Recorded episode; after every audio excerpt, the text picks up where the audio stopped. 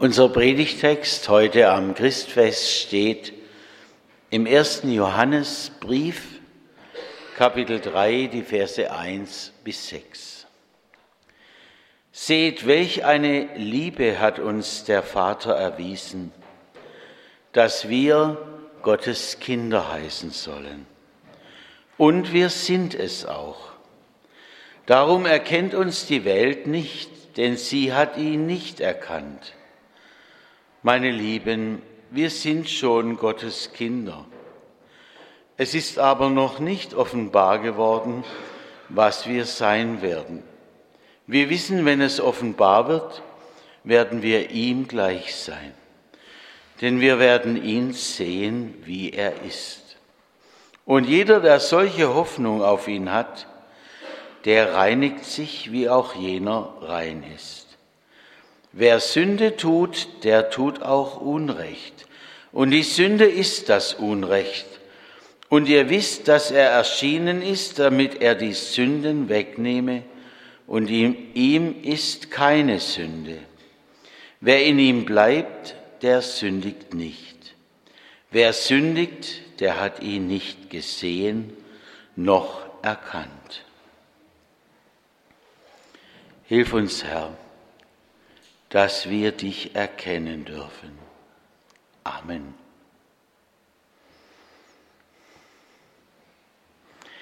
Weihnachten ist es. Manchmal kam es mir vor, in der etwas verkürzten Adventszeit dieses Jahres, als müssten wir einen steilen Berg erklettern so wie die neue Zugspitzbahn eine direkte Linie raufgeht, kürzer ist, schneller geht, kürzer, schneller, höher. So scheint unser Leben zu laufen, wie wenn wir einen steilen, hohen Berg erklettern müssten. Nun an Weihnachten sind wir angekommen. Und wir schauen uns am Gipfelkreuz um, nach allen Seiten und erkennen vielleicht mehr, warum die Wege so und nicht anders gehen mussten. Wir erkennen vielleicht auch, was Weihnachten für uns bedeutet. Hören wir mal unsere Konfirmanden.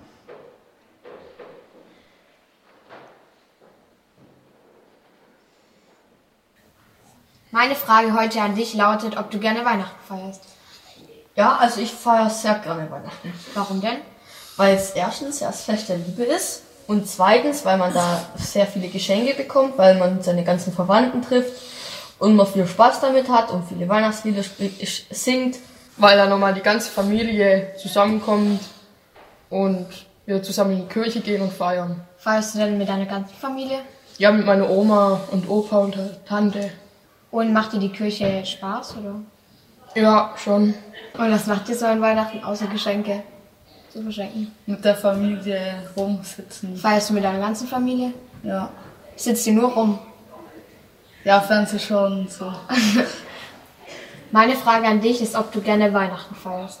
Ja, also schon, weil ich glaube da schon dran, so dass Jesus da geboren ist. Oder dass man halt sagt, dass da Jesus geboren ist. Und ja, also so mit der Familie zusammen zu sein. Ähm, was bedeutet für dich Weihnachten? Ja, also wie gesagt, dass man halt mit der Familie zusammen ist und so, dass man zusammen Zeit verbringt. Ja. Also ist dir die Liebe wichtig, oder? Ja, schon. Meine Frage an dich lautet, ob du gerne Weihnachten feierst. Ja, ich feiere gerne Weihnachten, weil ich finde es schön, wenn die ganze Familie beieinander ist und ja. Und was bedeutet für dich Weihnachten? Ähm, ziemlich viel, weil ich Weihnachten einfach mag.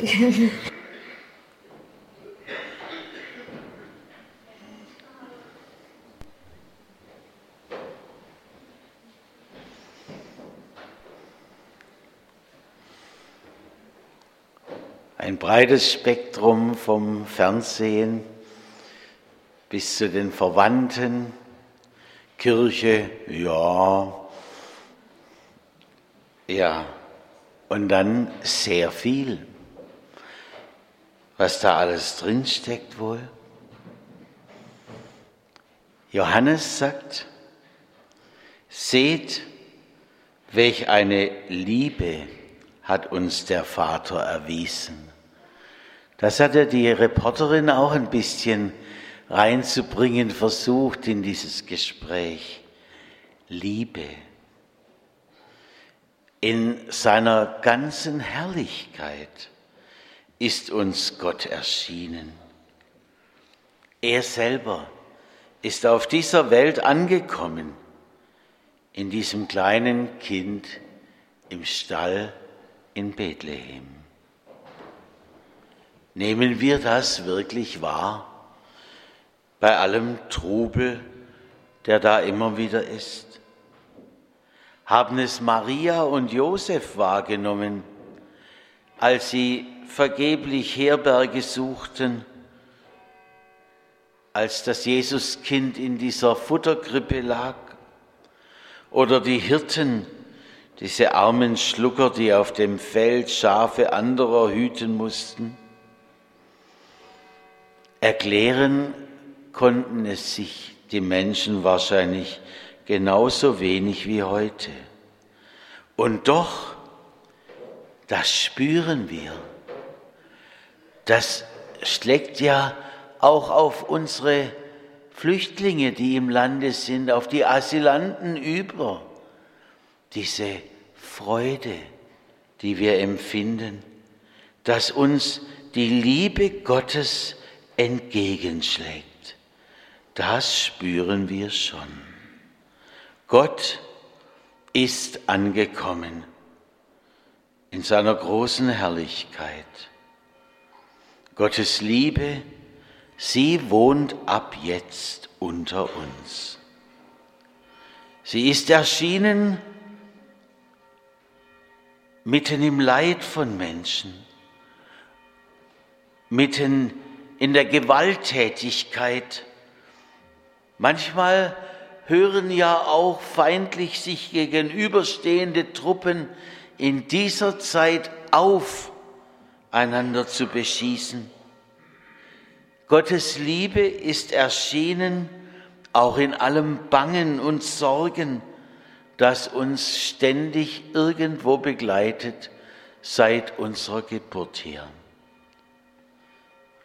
Und wenn Gott uns nicht über alle Maßen lieb hätte, dann hätte er diesen Weg zu uns in seiner Liebe nicht auf sich genommen. Schon der miese Empfang, der ihm bei uns entgegenschlägt, die Eifersucht des Herodes, von der wir gestern Abend gehört haben, das Brutale, das Ungerechte, auch er wurde kurz nach seiner Geburt schon Asylant in Ägypten. Aus Liebe hat er das alles in Kauf genommen. Aus Liebe, um uns zu begegnen und zu helfen. Er will uns das alles aber nicht erleben lassen wie einen Film, der an uns vorübergeht. Er will bei uns selber ankommen. Wie sagen wir, die Kinder schon, ich bin klein, mein Herz mach rein, soll niemand drin wohnen als Jesus allein. Er will, dass wir an ihn glauben und dann will er bei uns ankommen. Komm, o oh mein Heiland, Jesu Christ, meins Herzens Tür dir offen ist. Immer wieder sagen das auch die Lieder um diese Zeit. Und er macht die unter uns, die an ihn glauben und getauft werden, zu etwas ganz Neuem, nämlich zu Gottes Kindern.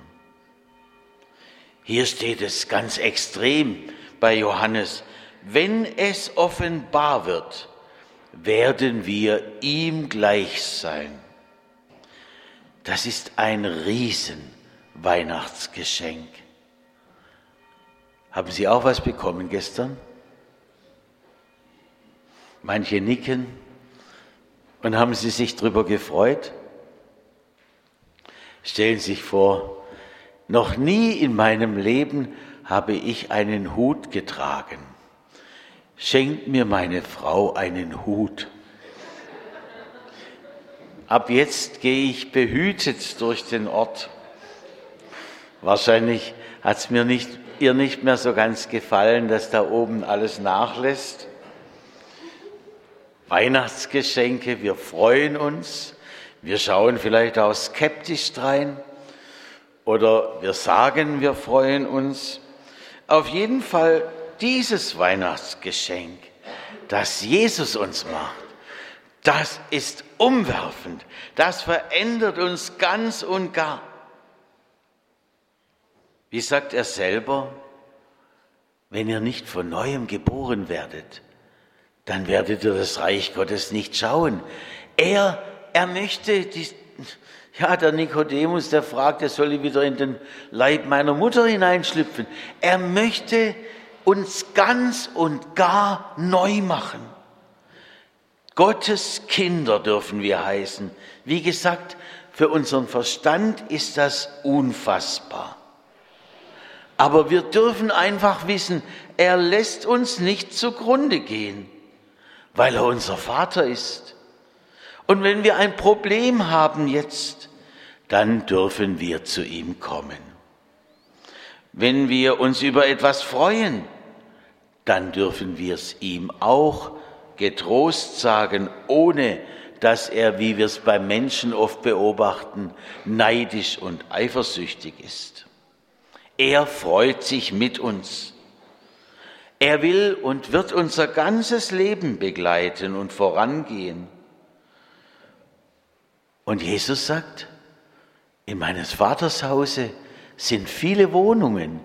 Ich gehe hin, euch die Städte zu bereiten.